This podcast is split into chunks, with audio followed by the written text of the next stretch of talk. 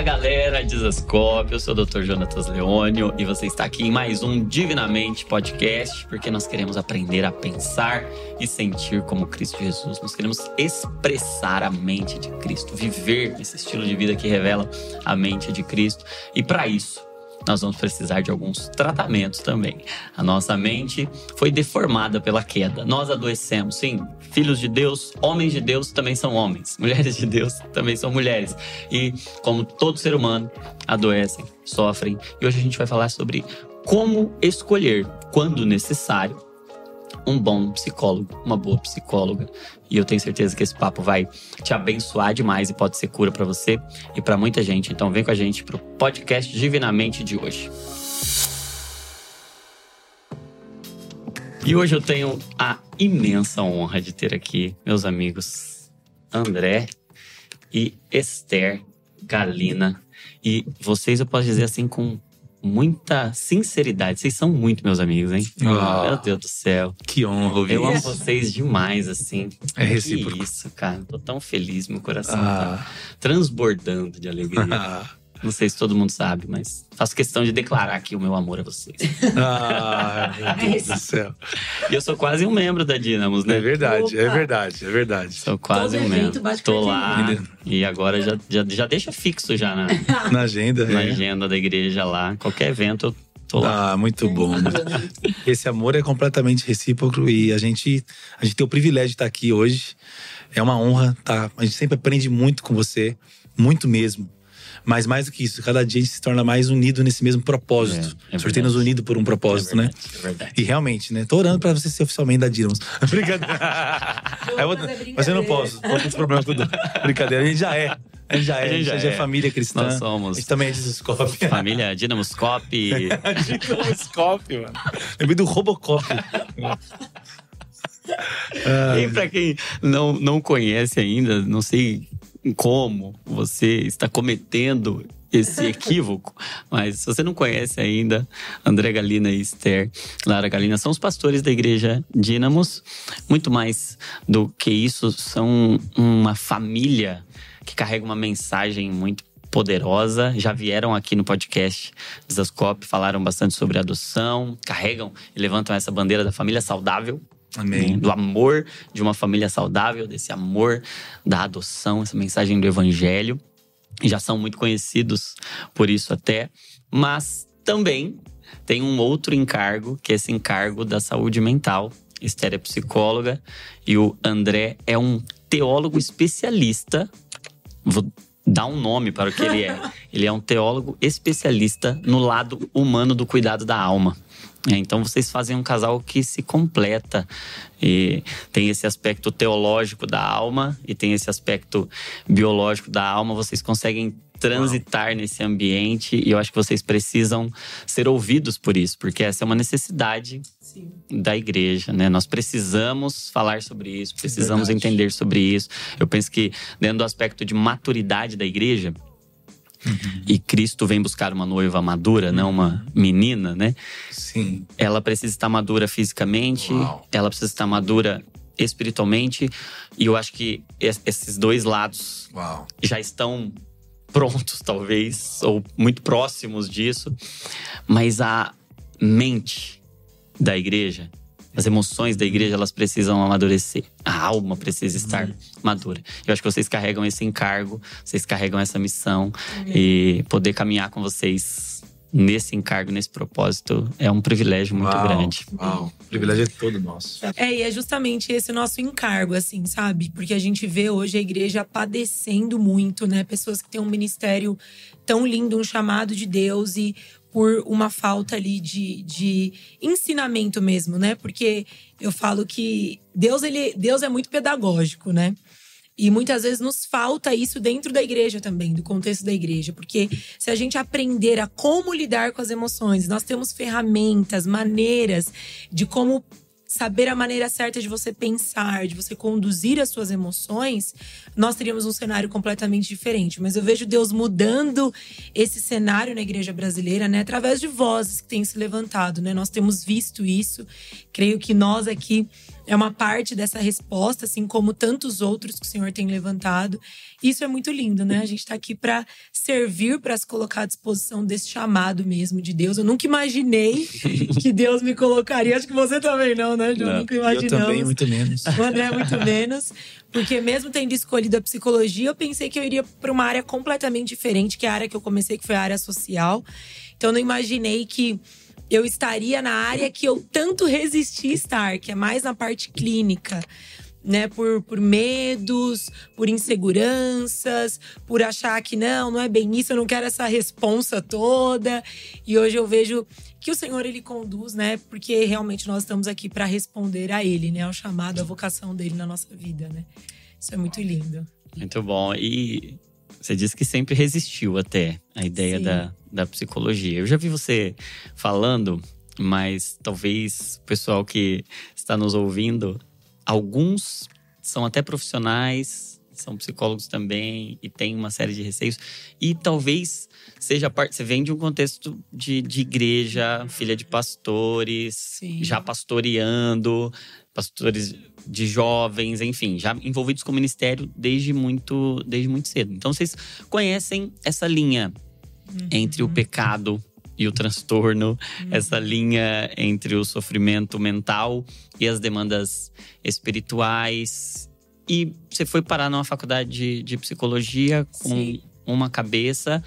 E aí quando foi que a coisa virou? Me conta um, um, pouco, conta pra gente como é que foi essa sua jornada com a psicologia e quais eram os, os bloqueios que uhum. você tinha. Eu falo que Deus sempre usou muito, obviamente, a maior referência da minha vida, que é o meu pai, né? E no segundo ano de, de, de escola ali, eu estava decidida, desde muito pequenininha, eu, diria, eu dizia que eu faria medicina. E aí, no segundo ano de escola, eu vinha estudando, me preparando para isso. E eu me lembro que um dia meu pai sentou comigo. Seu pai médico também. Médico. Médico e pastor. Médico e pastor. É, e eu tinha, eu tenho, é, e eu tenho um tio que é médico também. E esse meu, meu pai já não. Já, pastor já, também, né? E era pastor também. Meu pai já tinha parado de exercer a medicina há alguns anos, né? Quando ele veio, ele se jogou 100% no ministério e largou a medicina. Mas meu tio não. E meu tio era um ótimo médico, assim, e, e eu, eu, eu, tinha muita admiração, tenho, né, por esse tio, por a maneira como ele exercia ali, né? Então ele sempre atendeu muitos pastores também. Ele, então eu tinha muita admiração e esse tio me estimulava muito a fazer medicina. Meu pai não me estimulava, ficava mais quieto até que chegou, quando ele viu que o negócio estava ficando sério, ele chegou em mim e ele disse assim: Bom, filha, é, eu reconheço muito o chamado de Deus na sua vida, o que você carrega. Você é uma que desde a infância eu vi que você foi uma criança separada por Deus, você sempre foi muito diferente. E eu sei que você tem paixão por cuidar das pessoas, por amar as pessoas. Mas eu acredito que não é medicina que Deus tem para você. E foi um balde de água fria na minha cabeça, porque eu não me imaginava outra coisa, né? E, e aí ele falou assim: se hoje eu fosse voltar atrás, porque quando ele fez medicina ele não conhecia Jesus nem nada, eu acho que hoje eu faria psicologia porque eu acho que eu conseguiria ainda mais atuar dentro daquilo que Deus tem. E por que que eu acho? Na medicina você também consegue. Mas você é mulher, você tem um sonho de ter família, então eu sempre falei que eu queria muitos filhos, que eu queria me casar desde novinha. E ele falou: a medicina vai impactar muito nisso porque a medicina vai exigir muito antes de você, durante o período de formação e após. Então, alguns sonhos eles vão ter que se adiar na sua vida e você vai ter que fazer uma, fazer uma uhum. escolha, tomar uma decisão. O pai sabe. Ah, e Deus, e Deus honrou muito esse seu desejo. Demais, de né? casar, me deu esse né? cara aqui, né? Ah, olha aí, isso, olha aí. É como Deus. Ele não me honra. deu qualquer coisa. Meu E aí, ali ele falou para mim: ore sobre isso. Eu não tô dizendo que tem que ser isso. Se você quiser a medicina, eu tô aqui para te apoiar. Mas ali eu comecei a sentir realmente o Espírito Santo falando comigo. E eu não imagino. A gente nunca imagina, né? Eu não imaginava o que Deus faria tantos anos depois. O fato é que foi passando, eu tinha uma paixão muito grande pela área social. Nós tínhamos já uma associação na nossa igreja que trabalhava com crianças carentes. A adoção veio desse ambiente né, na nossa vida. E aí eu já era muito envolvida nisso. Falei, não, então realmente tem tudo a ver comigo. Então eu entrei na faculdade pensando o quê? Na área social. Então quando eu pensava Engraçado, quando eu pensava em psicologia, eu não conseguia atrelar psicologia e dinheiro na minha vida. Uhum. Não tinha como eu atrelar esses dois universos. De eu viver disso. Porque a psicologia começou na minha vida por uma paixão, realmente, por algo social. E ali eu comecei. Não é aquela faculdade, você fala, não, vou fazer essa faculdade para ter esse salário. Pra ganhar dinheiro. Sim. Não, essa faculdade vai me dar essa função em tal empresa. Então, vou abrir um consultório. Ela realmente estava envolvida nisso. Ela enxergava esse período de formação para auxiliá-la no que Sim. já era um chamado Sim. que ela estava levando à frente, adiante. Era uma parte do propósito. Do propósito de Deus. E só eu sei e... que foi para essa menina que é, vai chegar nesse ponto. É, aí, aí beleza. Fui, comecei a, a, graduação e tal. Dentro da graduação, acho que é legal porque a gente tem um público cristão aqui nos ouvindo que talvez uhum. passa por esses mesmos conflitos. Eu, quando eu estava no quarto ano já de faculdade, eu comecei a ser perseguida na universidade por um grupo de feministas. E foi um processo muito intenso na minha vida, assim, que Deus forjou muitas coisas em mim, inclusive quanto ao meu posicionamento. Eu sempre fui uma pessoa que eu não escondi os meus posicionamentos. E ali começou por uma questão de santidade. Uhum. Né? Então, assim, é, quando a galera. Eu sempre fui amiga de todo mundo, sempre me dei bem com todo mundo, sempre fui muito comunicativa. Mas quando alguns assuntos vinham à tona, eu me retirava. E começou uma perseguição muito grande, porque eu, nesse período, nós estávamos liderando. Eu, é, o André já era pastor, nós estávamos liderando os jovens da igreja. E, é, e eu estava começando a pregar. E nas minhas pregações, às vezes eu citava que eu estava terminando psicologia. Só citava isso. Só citava. E alegavam que eu estava querendo manipular em massa através do título de psicóloga. Uhum. E foi uma perseguição assim muito complicada, né? Hoje a gente vê muitos jovens passando por isso dentro das universidades. Eu cheguei aí para a reitoria da universidade, é, apresentei todos os meus pontos. Né? Fui absolvida, graças a Deus. Mas foi. O André sabe, assim, foi, Nossa, foi muito. Porque eu sempre fui aquela pessoa, assim, que busquei fazer tudo certinho. que E eu vi ali Deus me quebrando, Sim. dizendo: Filha, se você quer fazer parte do meu reino, você vai entender que ele não. Que o reino deste mundo e o meu reino não adianta, né? Eles não e uma coisa legal que eu achava nesse, nesse período que eu vi acompanhando ela passando por isso, né? É que, assim, pelo fato dela carregar o nome de Cristo, ela se cobrava duas vezes mais de ser uma aluna exemplar. Uhum. E de se debruçar mesmo diante dos estudos e mostrar que não é porque ela estava era, era cristã, é, tinha essa, essa vida espiritual que ela desconsiderava a ciência, o estudo. E ela não fala de si mesma, mas assim, a Esther passou sem pegar DP. A Esther foi uma aluna exemplar. Então, por outro lado, além de ela não realmente não infringir esses, eh, esse código de ética, por outro lado, ela também era uma aluna exemplar. E por que eu uhum. digo isso? Porque isso é uma coisa importante também. Tem cristão que fala, ah, estou sendo perseguido porque eu sou cristão na minha profissão. Mas é porque a pessoa fala, ó, oh, é cristão e chega atrasado, é cristão e não estuda direito. Então você não está sendo perseguido por causa de Cristo. Uhum. Está sendo perseguido porque você não honra Cristo. Há uma diferença entre ser perseguido por causa de Cristo, da santidade, da palavra de Deus, dos seus posicionamentos, por algo espiritual, ou por dar um mau testemunho sendo Meu cristão. Deus. Sim. E aí, para fechar a história, é, nesse mesmo período, eu comecei os atendimentos ali na universidade, na clínica da universidade. E aí, assim, tudo ficou muito complexo. Primeiro, porque eu comecei em uma abordagem que, que eu acreditava que seria a minha abordagem, que era a psicanálise. E depois eu vi que, né, é, a abordagem não tinha nada a ver comigo, né, enquanto pessoa mesmo, não, não comunicava com quem eu era. Eu acredito que isso é importante quando a gente fala da psicologia, precisa ser algo que você se identifica. Ali eu comecei a ver que eu já não me identificava. Só que, por conta de toda essa perseguição, eu me tornei uma pessoa, Johnny, com muito medo. Eu tinha muito medo. Eu tinha medo de, de das pessoas ouvirem algum atendimento meu e eu falar alguma coisa que eu não deveria falar. Eu não sabia exatamente.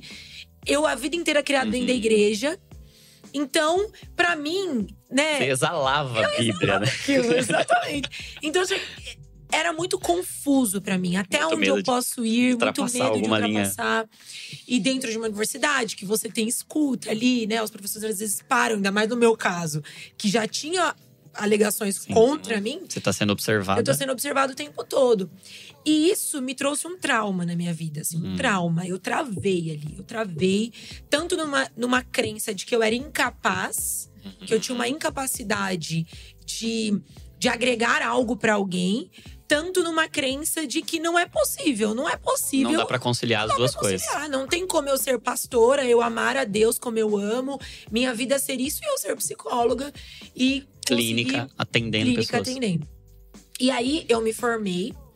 E logo depois que eu me formei, eu engravidei. A Duda, que é a nossa filha primeira por adoção, veio no, no último ano ali, no último semestre de faculdade. Depois que eu me formei, depois de um tempo eu engravidei.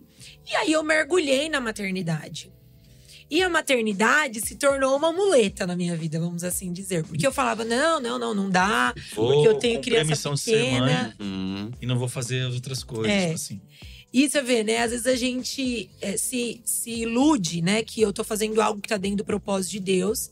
E deixa de olhar para outras áreas que Deus está nos chamando. E eu via Deus me chamando. Todas as vezes que eu ia orar, eu. A gente se esconde de Deus usando o próprio Deus. Exatamente. Era isso que eu né? fazia.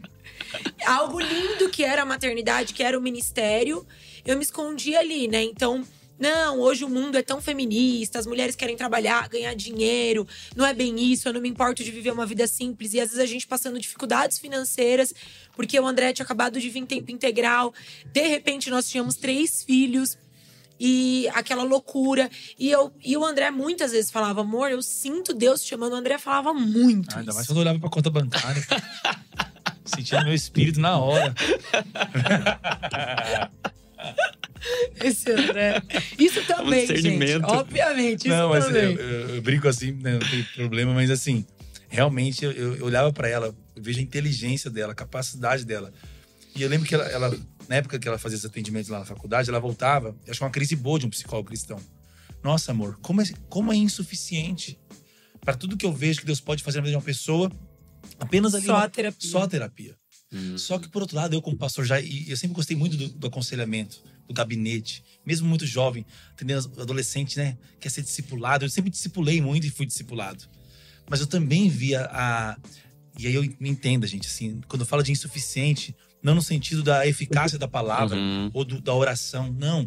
Mas de olhar e falar, uau, eu acho que além disso, essa parte espiritual, eu me deparava com alguns casos, algumas compulsões, alguns aspectos já tinham ido para tinham passado. A gente pode até falar daqui a, pouco mais sobre quando, quando achar onde que rompe esse limite Uhum. do que eu preciso também de terapia, mas e- então eu vi assim, meu, a Esther vai ser muito usada por Deus, porque ela quem tem os dois, poxa, tem uma formação pastoral, É. tem uma história com social, ama as pessoas e tem a ciência ao seu lado e é estudiosa, é séria, precisa de profissional como ela.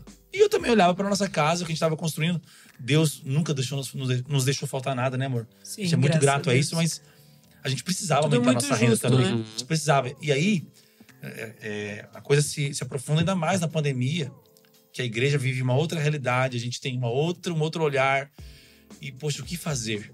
Né? E aí foi. Deus foi empurrando a bichinha. Deus foi me Eu até empurrando. creio que vai ter mulheres que vão estar realmente focadas por anos ali, ou pela vida toda, na nobreza de, de ser mãe, ser esposa, ser pastora. E tá tudo bem, porque é o chamado de cada um. E cada um tem uma, um, um convite de Deus Uhum. para algo, né? Mas E era Deus tinha dado tinha. algo pra Sim. Esther e você identificava Eu isso, identificava. né? E Deus começou a me lembrar muito dessa minha conversa com o meu pai.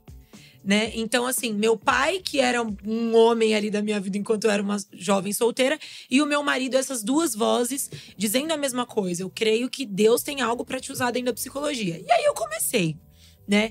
Eu comecei com muito medo, muita Se insegurança. começar, você foi atrás de um monte de curso. É, fui Não se tentar contentou com a formação. Uhum. Fui tentar Normal. me, me equipar ainda mais.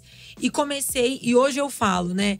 Eu, eu tenho um lema que eu sempre falo para as pessoas: se você tá com medo, vá com mes- medo mesmo, né? Não tem problema, vá com medo. E eu fui com medo mesmo. Eu falei, Senhor, se é isso, o Senhor vai me mostrar. E eu realmente fui me apaixonando por aquilo, fui entendendo, fui estudando, fui vendo que era super possível. Né? E hoje eu ve vejo eu sendo voz para outras pessoas que têm esse mesmo medo, que têm esse mesmo receio. A gente vê tantos profissionais que são formados e nunca conseguiram exercer por esse medo, por esse pavor, Uhum. né? Nossa, se o CRP vir atrás de mim, nossa, e se alguma coisa acontecer. E eu falo, gente, é super possível a gente andar dentro de uma ética, né, ali na nossa profissão, conforme aquilo que é previsto, mas também não deixando de lado quem somos, Sim. né? Afinal de contas, essa só que Existe eu sou. espaço. Eu, Existe eu, eu espaço. me lembro que quando a Esther começa a atender, a gente tá na pandemia ali no nosso, nosso apartamento ali, sobradinho ali, na verdade.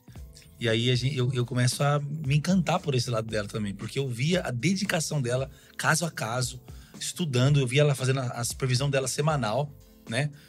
Para uma psicóloga mais madura, aquela supervisão mesmo que acontece, e isso sendo assim algo muito forte e eu, e eu fazendo comida em casa, ajudando, Me ajudando. ajudando com as coisas que ela não, não conseguia mais fazer, porque Uhum. a agenda dela encheu. Eu Aí você viu que tinha uma demanda. e além da parte Aí eu vi- técnica. eu me assustei com a demanda. Meu Deus. Eu me Isso assustei. mostra quantas pessoas estão precisando. Tem uma dor que a galera tá foram clamando por ajuda. E eu vi os pacientes se encantando com isso, se conectando a isso. E muitas pessoas me Isso é muito diziam algo que me chocava. Eu só tô aqui fazendo terapia porque, é você, porque eu sei que você é cristã, porque eu sei do que você carrega, porque as pessoas têm Bom, muito medo Uhum. de trazer uma confusão para elas, a elas a terapia, porque a gente ouve histórias. Então, aí eu entendi a voz que eu precisava ser. Porque aí eu entendi que muitos pastores que vieram para minha mão, muitas esposas de pastores, Não iriam pra outros. não iriam para outros. E que casos que o Senhor me usou através da psicologia para fazer uma terapia de casal, pastores que estavam a ponto de se divorciar, sabe? Filhos que estavam completamente perdidos, estruturas familiares destruídas. E ali eu comecei a ver que, uau, Agora eu entendi de fato sobre ser essa voz que o Senhor tanto falava, e aí tudo fez sentido, né? E a cada dia mais, a gente vai falando mais, tem feito Tem- sentido. deve ter né? muitos profissionais ouvindo, né? Como é importante esse lado. E eu também vi o lado. Pô, a, gente não, a gente não pode se dissociar do nosso lado espiritual. A Esther intercedia. Não lá na consulta, porque Uhum. não pode. E, Sim, não até hoje, cabia. por cada Sim. paciente. Mas, meu, no tempo dela, aqueles casos que ela via, tava lá aplicando todas as técnicas e métodos. Não tem como a gente não. O espírito, graças a Deus, não sai de nós. Então, a gente carrega aquilo. O que a gente faz com algo que a gente não consegue? A gente ora. E aí Deus dá uma estratégia. Deus faz um milagre. Isso. E aí isso começou a gerar crise. É. Nossa, será que esse negócio é melhor que o discipulado? Foi a primeira. Aí eu fui estudar. Falei, não, gente, as coisas se complementam. Co- Porque todos os meus É, pacientes. será que eu agora vou encaminhar Não. todos os meus Acabou meu membros trabalho. que estão com É. problema? Pra, Pra terapia? E aí que não, porque isso também me levou a querer fazer cada vez mais o Porque aconselhamento. muito pastor se ilude com É. isso Sim. também. Não, E, e são Né? coisas distintas, né? O- Os, os alvos são muito diferentes. O alvo, com- principal alvo de um aconselhamento, um discipulado, é a palavra de Deus ser exposta e a pessoa ser exposta né? para contemplar a Cristo. O discipulado é uma placa apontando para Cristo. Pra formar vamos Cristo. co- contemplá-lo. Então vamos olhar ele juntos. Vamos, ó, aqui faz isso porque a palavra diz isso. E isso santifica, isso alguém vai poder reinar com Cristo, tá salvo com uma série de transtornos. Porque tá- mas está respondendo a Deus na medida que ele consegue. Então, ok. O ponto não é esse, mas o ponto do- da, da- da terapia, da psicologia, da, da medicina, de todo esse processo, é o bem-estar, que vai, inclusive, depois alimentar a vida espiritual, vai ser plataforma para o chamado. Demais. Quantos pastores agora estão voando? E as esposas passaram pelas mãos da Uhum. Esther com um psicólogo um, dois, três anos, aquela coisa semanal, e não deixou de fazer o discipulado dela. Uhum. Não deixou de ler a Bíblia dela, de orar. E nós temos que nos abrir para essa atuação ampla, né? É. Para esse o ser, o ser todo, né? Uhum. O nosso ser como um todo. Porque a palavra diz que o nosso corpo, alma e espírito sejam conservados íntegros na vida do nosso Senhor Sim, Jesus. sim. Lá em Tessalonicenses. Nossa, e, e você falando, eu, eu lembrei agora que eu, eu comparo a terapia com óculos, né? Exatamente. Porque, justamente, você pode ser salvo não enxergando. Você pode ser salvo tendo um- uma limitação Genial. visual. Porque você não é salvo pelo que você enxerga. Uhum. Você é salvo pelo que você crê. Mas, se você enxergar, você vai poder encontrar nas escrituras, você vai poder se ver melhor. Se você enxergar, você vai poder ver você melhor, ver o outro melhor. Seus relacionamentos vão ser muito mais Nossa. profundos. Você vai poder tocar em áreas que sem enxergar você não, não tocaria. Você vai poder entrar em lugares que talvez sem enxergar você não, não entraria. Vai e a abrir gente não, não se condena, ou não acho o óculos um rival. Usar o óculos não significa não crer na cura, É, não crer, não crer que palavra, Deus pode me fazer enxergar. Não, Deus me faz enxergar e usa o óculos para que melhorar minha visão. eu enxergue. Ele é o pai das luzes, ele é a fonte da visão, ele é o meu olho. E Mas ele que deu a ideia, ele que deu a a graça. graça para alguém também fazer, estudar, né? E, É. e poder chegar a essas, essas descobertas, né? É, é. Porque vem sempre uma pergunta: todo mundo precisa de terapia? Hoje tá, tá nessa. Tá, exatamente. Tá nessa Essa é a onda, né? Essa é a É. pergunta. O que que vocês diriam, Olha, pastores é, e psicólogos? é, Ela eu, eu diria assim: quando a gente pensa, vamos pensar mais é, teoricamente dentro de um contexto psicológico aqui, a gente tem algumas linhas, né? A gente tem algumas abordagens. Eu vou falar que eu mais acredito, mas a gente tem algumas abordagens. Se a gente vai para uma abordagem mais filosófica, no campo de vista mais filosófico, que seria, por exemplo, uma psicanálise, tem outras, mas eu vou falar da psicanálise que é mais conhecida, né? Freud, famoso Freud. É, Acredita-se que todos precisam. Isso, eu vou trazer o terapia. Bruno aqui pra falar Ah, de psicanálise. Muito bom. Traz o Bruno aqui pra falar. Traz, traz. Cara Eu é, conheci ele lá no Retiro. cara é Impressionante. fenomenal. Em nome de Deus demais. é, e, e acredita-se que sim, que é importante que todo ser humano mergulhe nesse autoconhecimento. Todos nós carregamos dores na nossa história, Uhum. todo ser humano. Então acredita que sim, que é importante, né, que todo ser humano faça terapia. Então todos que puderem possível façam. Quando a gente vai para um campo de vista aí mais científico, que seriam as abordagens mais do campo de vista comportamentais, como por exemplo, o que é a minha abordagem terapia cognitiva comportamental, as behavioristas, TCC. é, é, Não é a conclusão de curso. não é a conclusão de curso, Eu gente. já fiz TCC. É, nós já não acreditamos que todos precisam, né? Por quê? Tem algo que a gente chama do senso de autoeficácia. Acredita-se que alguns seres humanos, eles têm uma capacidade de autoeficácia maior.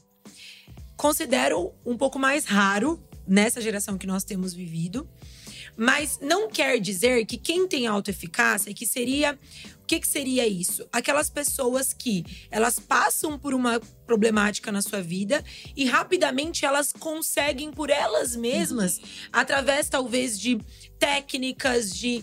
Todos precisamos nos aprofundar no conhecimento da saúde mental. Talvez alguns se apropriam desses conceitos e conseguem, Como por si só, Sim, todos precisamos de Exatamente. psicoeducação, né? Psicoeducação, Uma educação emocional nós. todo mundo precisa. Que é algo E talvez muito seja- forte na cognitiva comportamental, inclusive a psicoeducação. Então, é, esse senso de autoeficácia faz alguns não precisarem. Po- precisarem. Porém, tem um ponto. Talvez você seja uma pessoa que tenha uma autoeficácia ok. Mas existem momentos da nossa vida que Uhum. talvez nós vamos precisar. Então vamos supor, eu perdi alguém, eu tô tendo que lidar com o luto e isso tá muito intenso. né? Então, infelizmente, na vida a gente passa por situações inesperadas. Então, às vezes você perdeu um marido, você perdeu.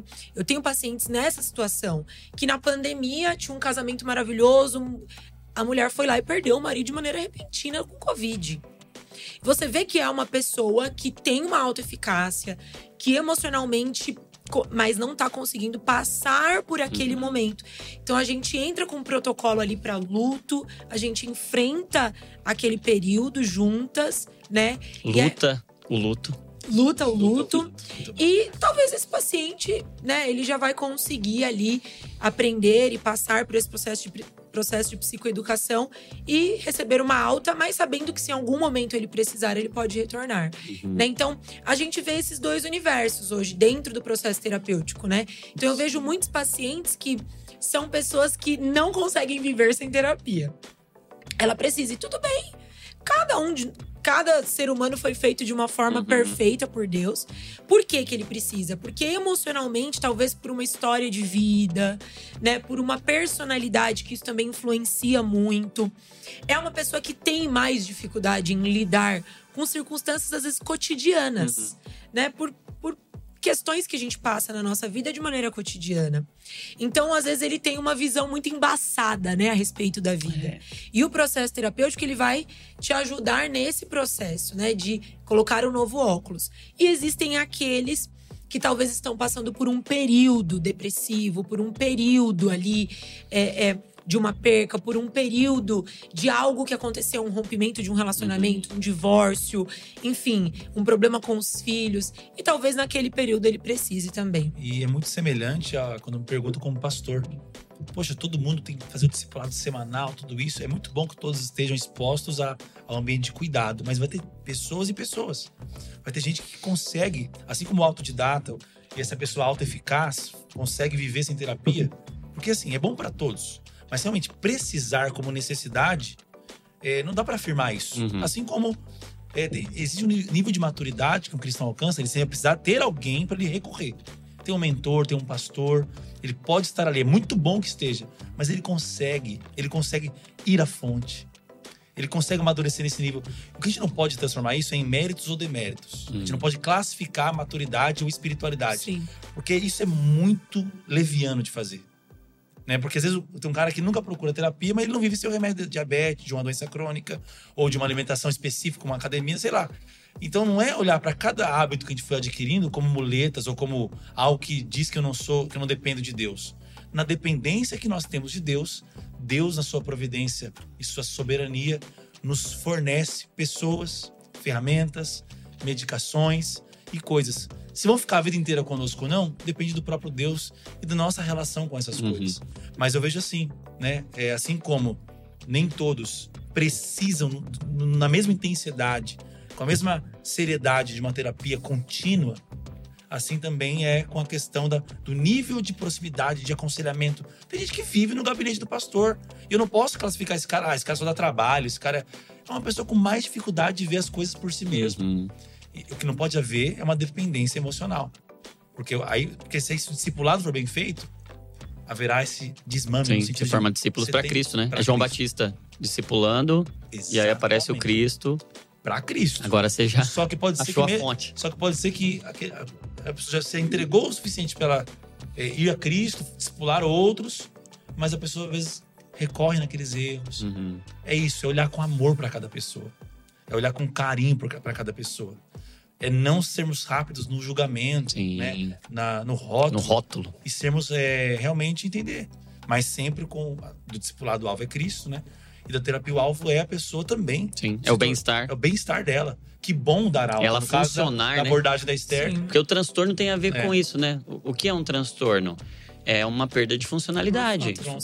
Não tá funcionando, tá, tá deixando de funcionar algumas partes. Então, não tá funcionando. Tem um transtorno, você tem que buscar E ajuda. voltando a funcionar, ok. E acho que é legal certo. quando a gente fala um problema que eu, que eu é, enfrento muito hoje no processo terapêutico.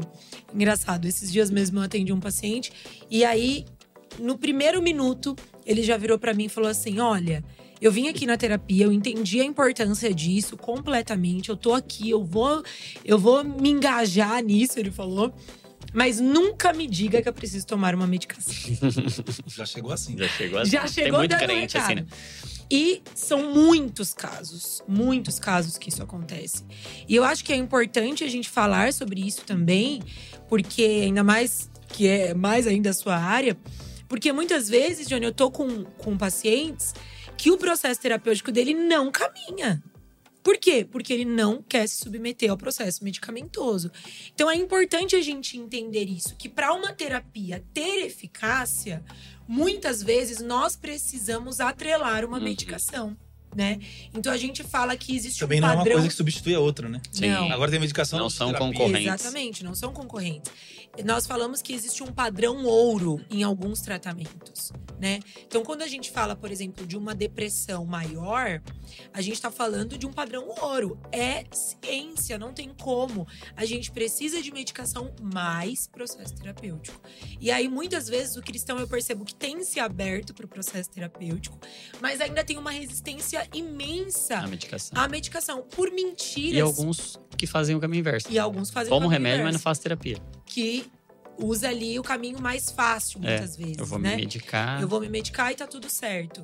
Então, a importância da gente atrelar as duas coisas. Se você precisa de uma medicação, se abre pra isso, né? Porque hoje a gente tem a mentira de se eu começar a tomar uma medicação, eu vou ter que tomar, eu vou ser dependente de Uhum. medicamento o resto da vida. E muitos são dependentes de medicamentos hoje porque não quiseram fazer uma terapia Uhum. porque ficaram só na medicação. Então, assim, pela graça de Deus, eu já vi tantos pacientes, Uhum. tantos pacientes que iniciaram um processo medicamentoso e terapêutico. E talvez depois de um ano, às vezes alguns até menos que isso, seis meses, a gente conseguiu fazer o desmame da medicação, conseguiu fazer um processo de psicoeducação bem feito. E hoje essa pessoa tá de alta, entendeu? Sabendo que se em algum momento algo acontecer, a gente tá ali para ser Uhum. suporte novamente, Sim. né?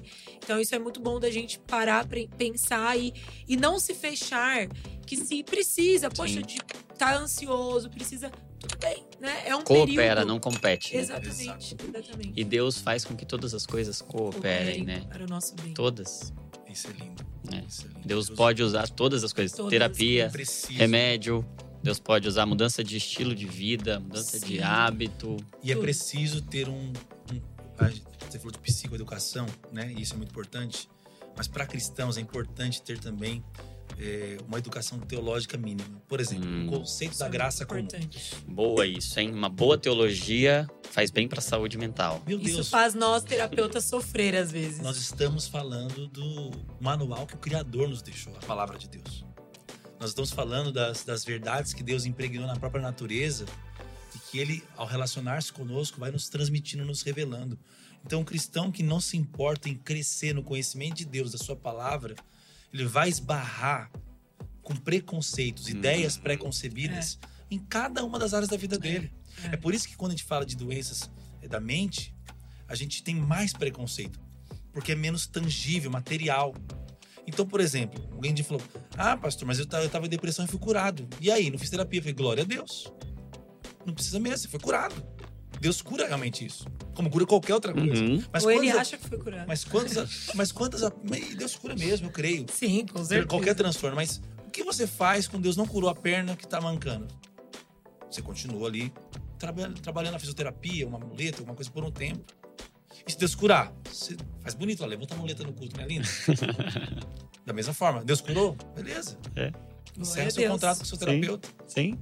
O problema nosso, não há problema, assim. Só que qual que é a questão, né? Não limitamos o poder de Meu Deus, Deus. de jeito nenhum. Mas a E é graça- justamente por isso, né? Exato. Mas aí, aí, que- aí onde que eu entro, então? O que é o conceito da graça comum? A graça comum é a bondade de Deus expressada, representada e que se manifesta a nós por qualquer meio. Há cristãos e não cristãos. A ciência entra na graça comum. A medicação entra na graça comum. O sol, que tem vitamina D, que nasce sobre justos e injustos, é graça comum. A vida está repleta da graça comum, porque Deus é gracioso. E ele deixa claro que não é gracioso só com os cristãos. Existe a graça especial, que é a graça salvífica. É para os que foram escolhidos, que creram na mensagem do Evangelho. Né? Creram. Tem que pregar para todos, creio que Deus quer salvar todos. Assim que eu creio, a gente prega. E, mas nem todos que ouvem, a, princípio, recebem a graça especial. Mas todos, inclusive satanistas, têm a graça comum a, a favor deles. E o que é desconhecer a graça comum? Ou desprezar? É desprezar um atributo. É desprezar uma mão estendida de Deus por preconceito religioso, por ideia preconcebida, péssima teologia, péssima crença. É limitar Deus ao seu culto dentro do prédio, é limitar o culto, nem a Bíblia limita Deus. Toda a Bíblia é verdade, mas nem toda a verdade está na Bíblia. Ó, Eu não tiro as telas do meu filho porque eu li algum versículo. Porque há algo. O que é uma verdade? A base da verdade é a Bíblia. E toda a Bíblia é verdade. Quando eu digo que nem toda a verdade está na Bíblia, estamos comemorando a reforma protestante. Não estou agredindo a sola escritura. Somente a escritura. Pelo contrário. É porque eu ainda vejo cada verdade sendo o quê? Regulamentada, normatizada pela Bíblia. Não vai ser verdade para mim se contradiz a Bíblia. Mas às vezes não é contradizer a Bíblia. É uma má interpretação da Bíblia é. que faz eu achar que algo contradiz ela. Então, quando eu digo que nem toda a verdade está na Bíblia, é o simples fato, por exemplo, ah, do óculos. Então, ah, os- é verdade, porque funcionou para mim. Então, essa lente, esse grau, os exames que eu fui submetido não estão na Bíblia, mas são verdadeiros, porque resolveram um problema objetivo. É uma verdade que não está na Bíblia. Toda a Bíblia é verdade, mas nem toda a verdade está na Bíblia. Reconhecer a graça comum é aceitar que Deus derrama verdades e bondade dele em vários outros aspectos da vida humana. E eu tenho que me abrir e tenho que falar: glória a Deus É. por essa água, glória a Deus por esse exercício físico, glória a Deus por esse esporte, glória a Deus por Pela tantas medicação. coisas. É. Ah, então é por isso que alguns têm preconceito com estética, outros têm preconceito com, sei lá, com um monte de coisa. Uhum. Isso faz os cristãos E ser vistos de no- maneira tão ridícula. né? Eu, eu, eu vivo muito isso, eu percebo muito isso nos processos terapêuticos. Que uma teologia que não está alinhada realmente com. Né, a gente vê ali é, muitas pessoas que vão para um Deus, uma imagem de Deus muito distorcida, muito corrompida. E ali no processo terapêutico isso é muito forte. Porque é o tempo todo, mas se, mas se eu fizer isso, Deus, ele não vai se não tô agradar. confiando em Sim. Deus. Eu não tô confiando. Ele não se agradou de mim porque eu tô Sim. buscando Isso outra se ajuda que não tão nele. forte É ele que também. muitas vezes eu, eu preciso é, é, falar: olha, a gente precisa de um, de um auxílio espiritual pra você. Você vai ter que buscar um auxílio espiritual, né? Não é ali no processo terapêutico que eu vou fazer isso com a pessoa, mas eu digo a ela: olha, você precisa mergulhar em conhecer um outro Deus, porque enquanto você Uhum. tiver essa imagem de Deus, nós não vamos conseguir caminhar emocionalmente. É impossível. Porque eu sempre carrego uma culpa. Muitos vão pro toque religioso, eu vi que você tá- tem falado muito disso. Isso é muito importante. E, e, e tem ido muito para um toque religioso justamente por uma imagem. Uma distorção cognitiva, né? Exatamente, é uma distorção. Então, eu já vivi processos assim tão intensos com pacientes por conta disso, sabe? A pessoa não avança emocionalmente porque essa imagem de Deus. Então, por exemplo, é, eu vejo muito isso. Mulheres que no, no tempo de foram criadas dentro da igreja, já peguei muitos casos nesse dentro desse contexto. Foram criadas dentro da igreja e no namoro acabaram caindo na questão sexual ali. E se casam. E agora esse casamento tá com problemas. E ela atrela o tempo inteiro o problema do casamento por conta do pecado. E aí, a gente faz todo um processo ali emocional, de crenças e tudo mais, só que isso impacta na questão espiritual, na questão dela com Deus. Não, mas eu não consigo me sentir perdoada por Deus. E aí é muito mais profundo. E aí entra num campo da teologia dela. Não, mas é uma consequência do Uhum. meu pecado. Então não adianta, não adianta eu fazer terapia, não adianta eu fazer de tudo com esse marido, eu seguir todas as suas dicas, Esther. Por quê? Porque existe uma questão minha com Deus. Deus não me perdoa. E mesmo que ele me perdoe, alguns até acreditam no perdão de Deus, eu tô, eu vou colher consequências o resto da minha vida. Olha só que É. sério. Quando um psicólogo se depara né, com um problema físico de um paciente, os dois sabem qual é o problema, se conhecem. Pegar no pé para ir para academia, pegar no pé para tomar, para se alimentar melhor. Por que que um profissional cristão diante de um paciente cristão ele não está infringindo nenhuma regra da consciência, ou regra ética? Por que ele não pode falar, mas como está a sua relação com a sua igreja? Você me falou que gosta tanto. Não como uma apologia para modificar algum comportamento por causa da minha fé. Só é a mesma fé. Agora imagina esse, esse, esse paciente com um psicólogo cristão ou não cristão com uma péssima teologia. Uhum. Deus nem existe. Ou então, é isso mesmo, né? Realmente Deus está te, te, te Te castigando. castigando. Nesse assunto não há o que fazer. Vamos voltar aqui à terapia. Então, olha como É, todos nós como é uma linha. das duas coisas. Exatamente. Das duas Essa coisas. complementaridade, eu acho que tem a ver com maturidade, né? Maturidade tem a ver com Você completude. estava falando algo sobre a alma, né? Sim, eu, eu tava compartilhando com vocês que eu tô lendo um livro do Eric Johnson, Fundamentos para o Cuidado da Alma. E o título dele é até provocativo, né? Uma proposta de psicologia cristã. E aí a gente já olha e fala, meu Deus, uma psicologia cristã, o que que esse RP vai falar, né? E ele É outro diz. país, né? É, Tá em outro tá país lá na- pode, né? Nos Estados Unidos. Mas ele diz que nós não precisamos de uma psicologia cristã, Uau. mas de um uso cristão da psicologia. Né? Porque a alma humana, ela tem essas duas colunas, esses- essas duas faces, uma face imaterial e outra face material, e Deus fez assim, com que a alma tivesse uma expressão cerebral no corpo, né?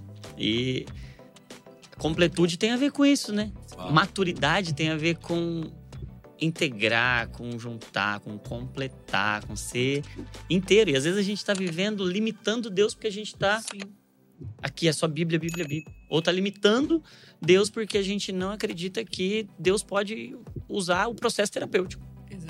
E eu uso errado a Bíblia, né? E usa Porque- errado a Bíblia. Porque a partir da Bíblia, a partir da luz de Deus, eu posso resolver qualquer problema. É, exatamente. e- e, inclusive me levando a esses lugares. Porque Exatamente. se eu ler a Bíblia de verdade, eu vou ficar humilde. E o humilde tá apto para aprender. Meu Deus.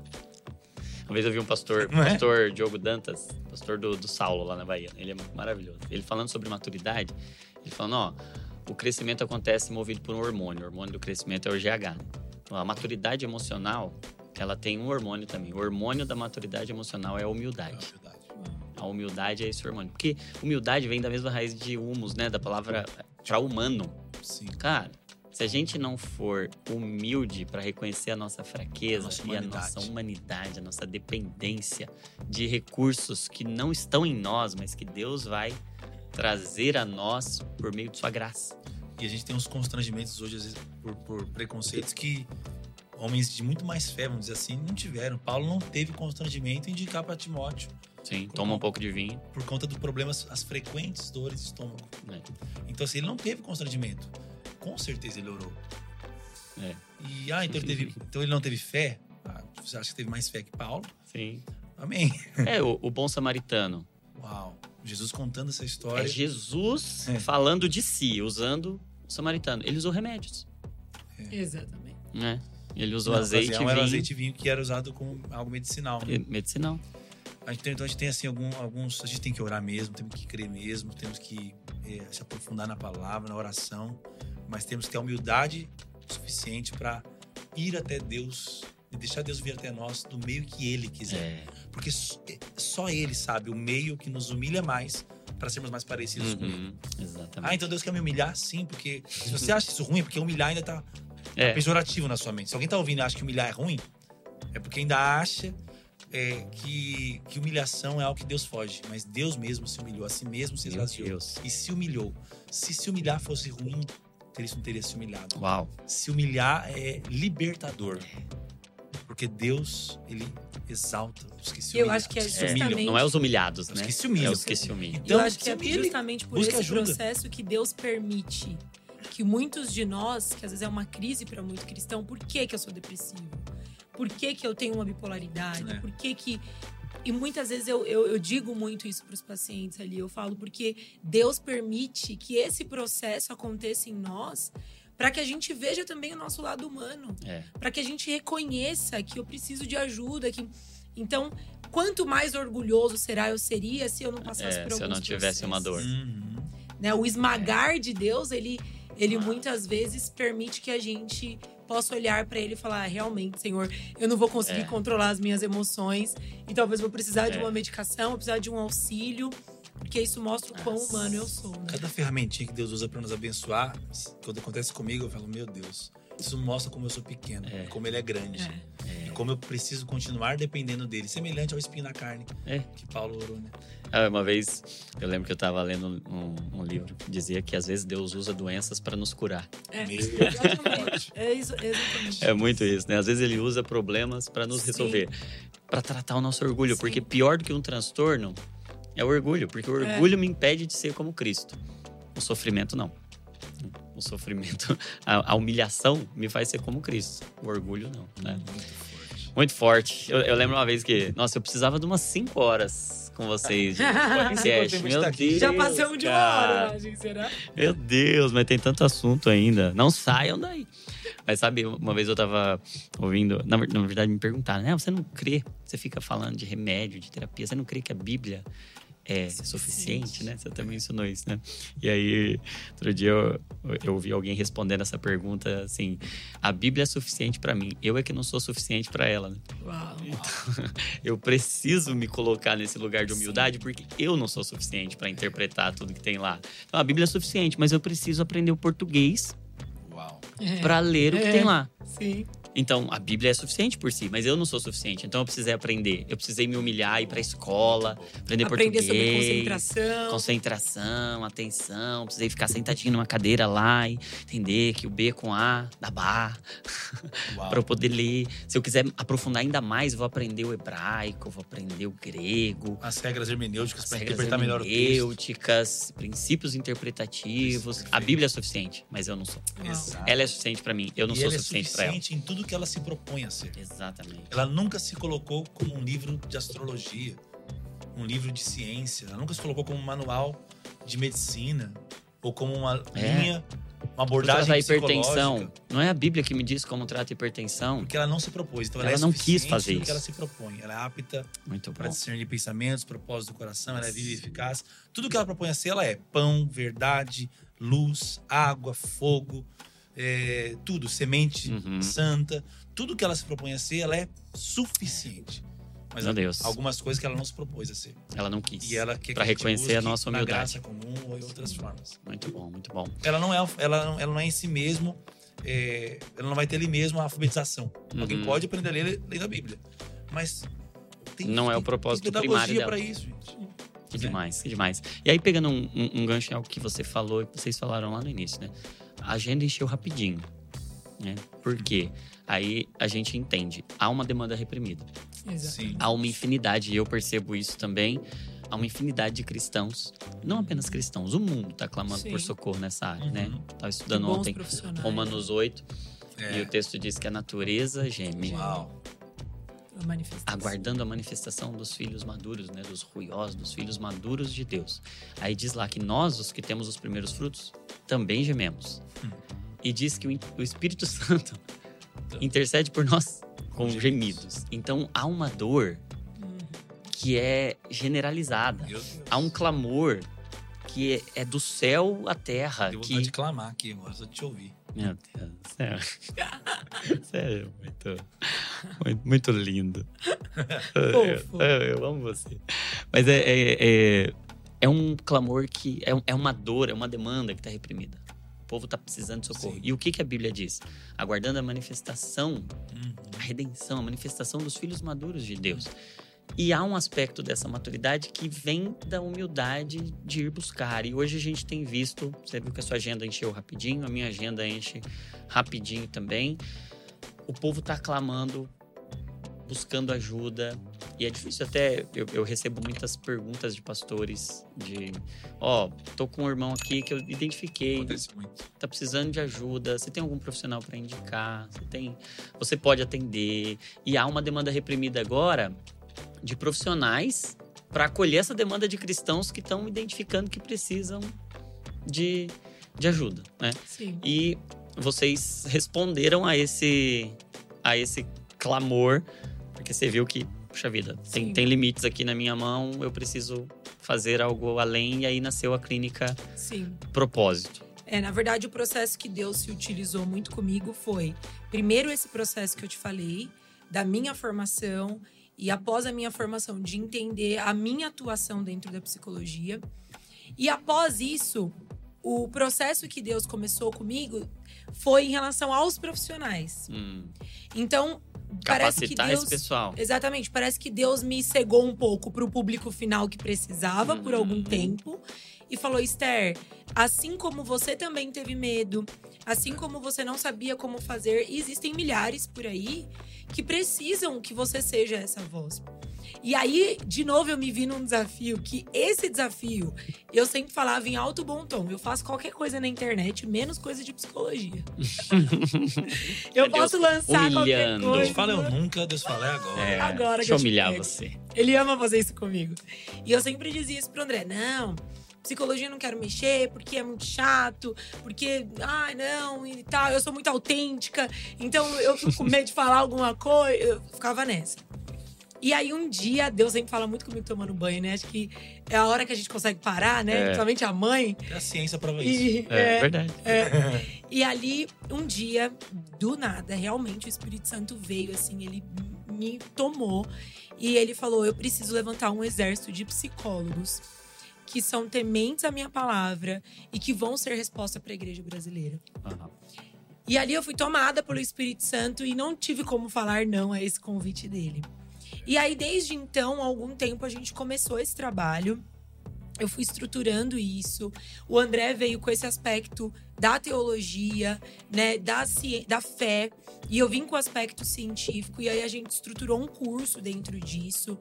E começamos um curso e uma mentoria, né? Então, é, a mentoria era um momento onde a gente discutia todas essas questões que a gente está falando aqui, aonde as psicólogas podiam trazer casos clínicos que elas estavam atendendo, que é, esse conflito da fé com a ciência e começamos, né? Estudantes também que estão nesse conflito ali na graduação. E quando eu vi tudo isso estruturado, eu olhei para tudo isso e falei assim: e agora? Né? E agora? O que, a gente faz? Porque não era todo o plano. Deus, parece que Deus foi dando a cada passo que uhum. nós dávamos, o Senhor foi mostrando o próximo, qual era o próximo passo, né? E aí, quando eu lembro que quando eu tava ali na mentoria, o Espírito Santo falou para mim: agora é a hora de você começar uma clínica com alguns desses profissionais que você tem treinado, que você conhece, que você sabe a seriedade do trabalho, né? O temor ao Senhor.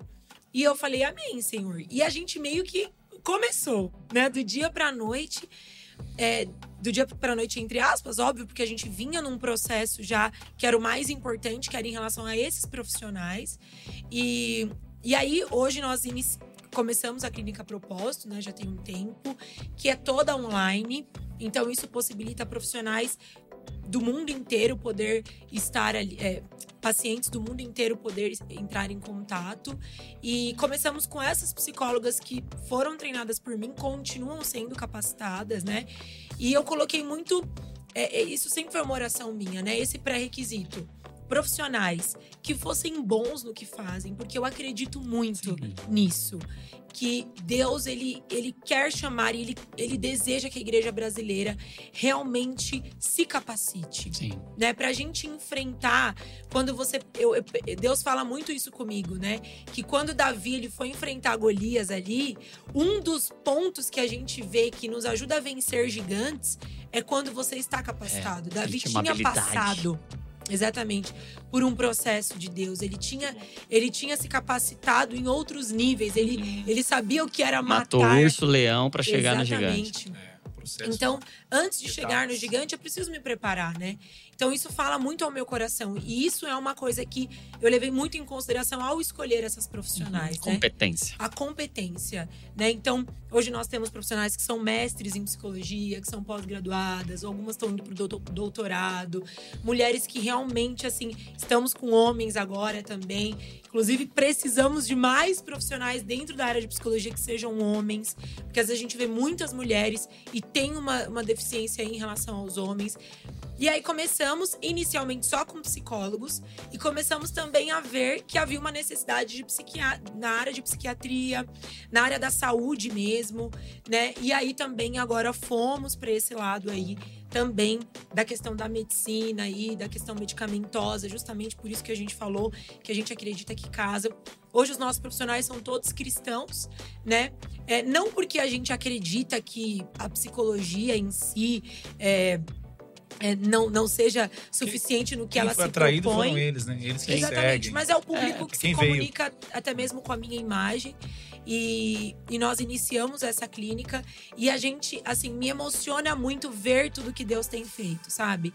Porque às vezes eu vou nos lugares e eu sou parada por pessoas que são pacientes da clínica que se emocionam e que falam justamente isso. Esther, se não fosse a clínica propósito, talvez eu estaria mais fechado a procurar uma uhum. terapia. Né? Então, a gente tem visto assim muitas pessoas se chegando desse meio cristão e é aquilo, não necessariamente você precisa fazer terapia com um psicólogo que seja cristão, né? Eu creio muito que você pode é, é, ter outros profissionais que são muito bons e que não são cristãos e continue a sua terapia, não tem problema nenhum. Mas existe um público que tem uma preferência por uma questão de linguagem, de cultura. Então ele quer ser mais compreendido. Que é algo mais efetivo que... e acredito que essa proximidade de crenças vai tornar essa terapia mais efetiva. Sim. Torna mesmo. Sim. Sim. Não somente isso, é um dos Sim. elementos. Né? Sim. Sim. E aí, é...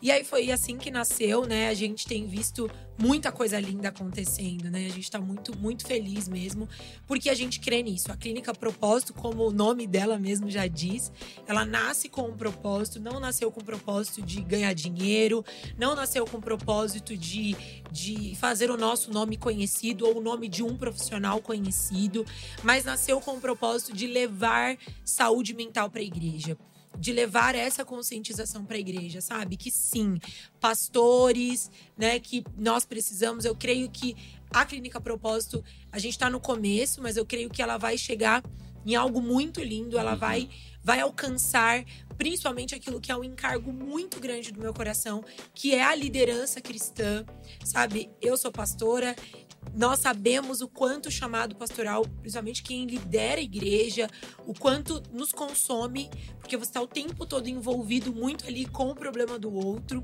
e muitas vezes nós nos, nos anulamos, né? Então, é um desejo meu que a gente possa cada dia mais expandir para esse público também, né? Que Pastores, ouve tantos. líderes religiosos, né? Uhum. Ouve a tantos e muitas vezes precisa ali de alguém um espaço que terapêutico. Ouça, um espaço terapêutico, né? Então, é isso, a gente tá muito feliz. Isso surge muito, né, meu amigo, daquilo que a gente tava conversando, né? Assim, a gente tem um compromisso com, com aquilo que a gente fala.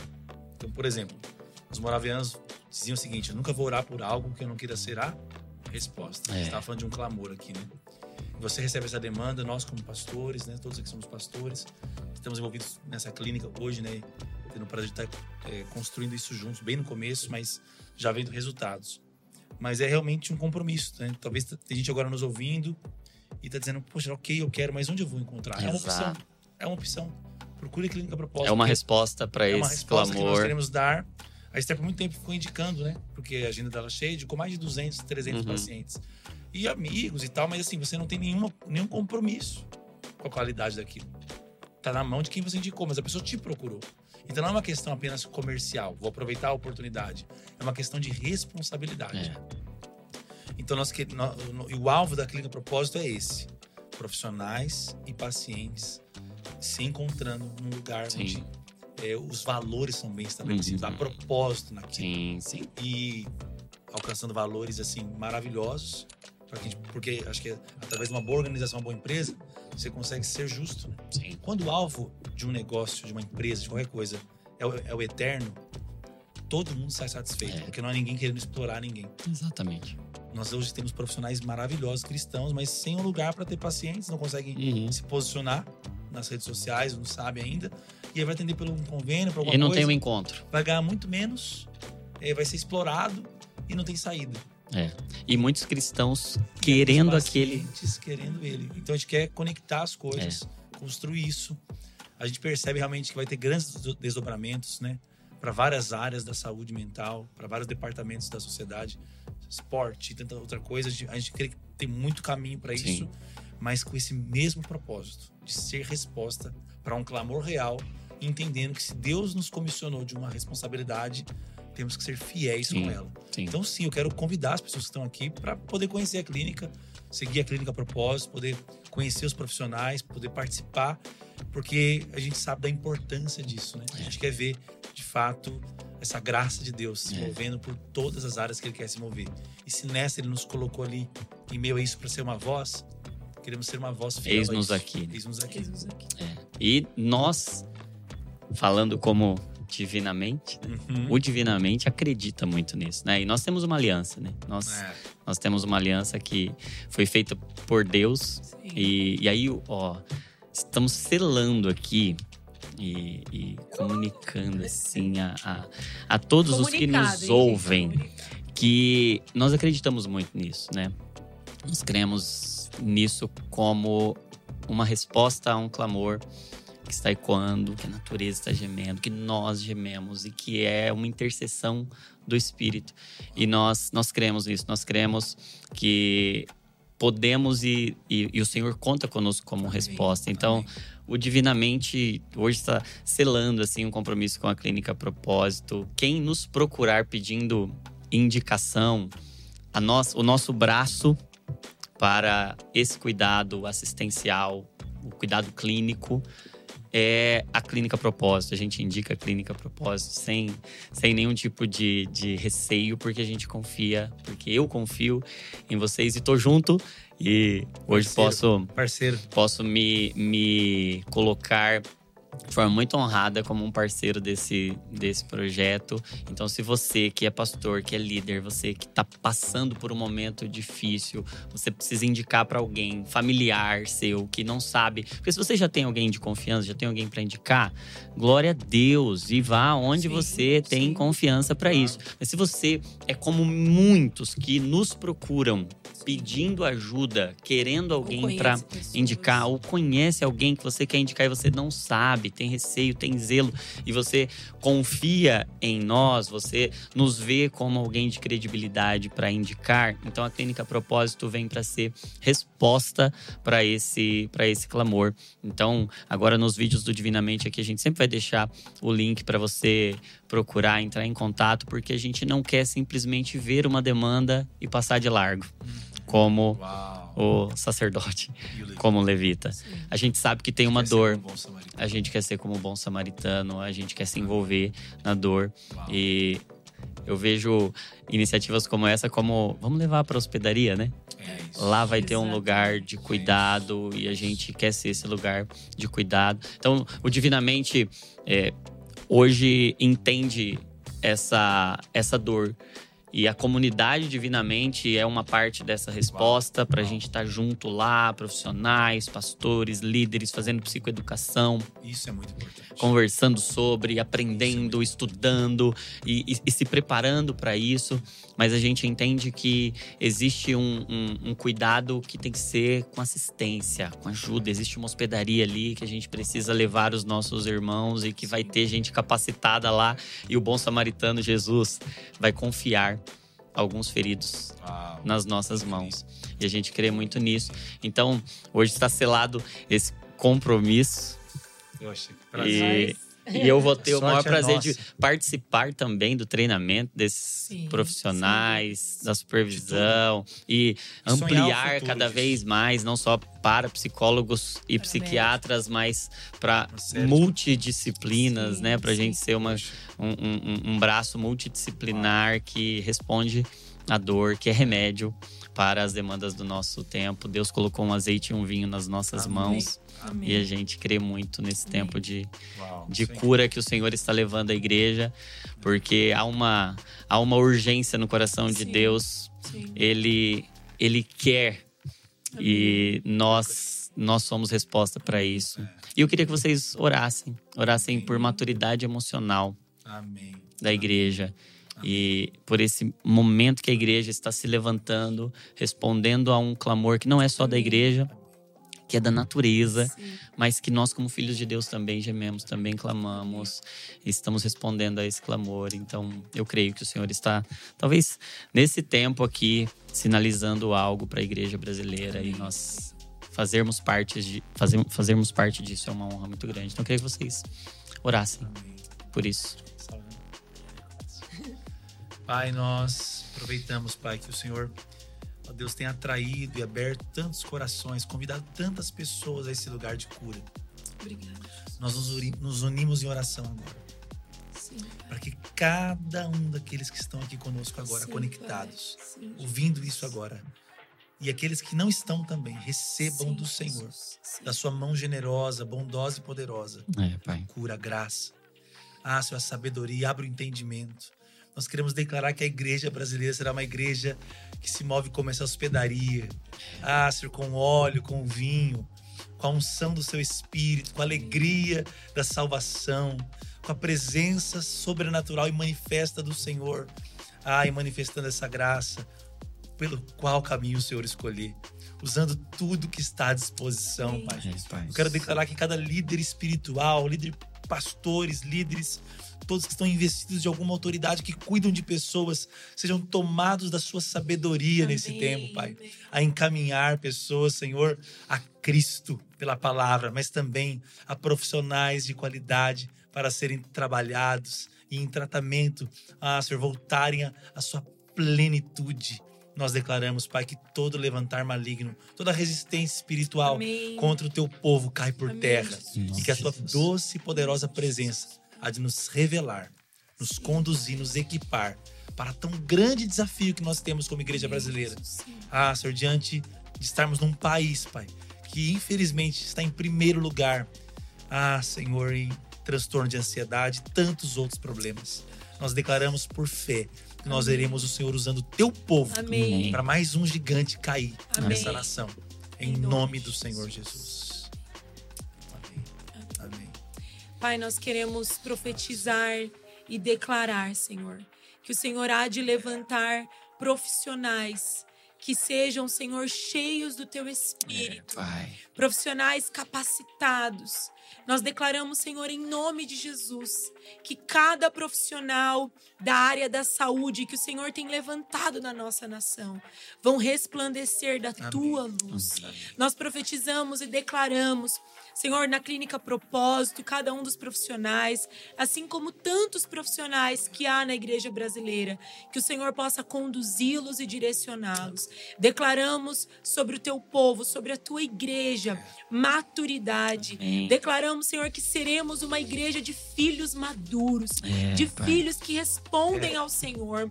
Por isso, nos encha de humildade, que Amém. tenhamos sempre um coração pronto a aprender, ouvidos prontos a ouvir a É, tua voz. Senhor, olhos abertos para discernir quais são as direções que o Senhor tem dado. Talvez aqui nos ouvindo.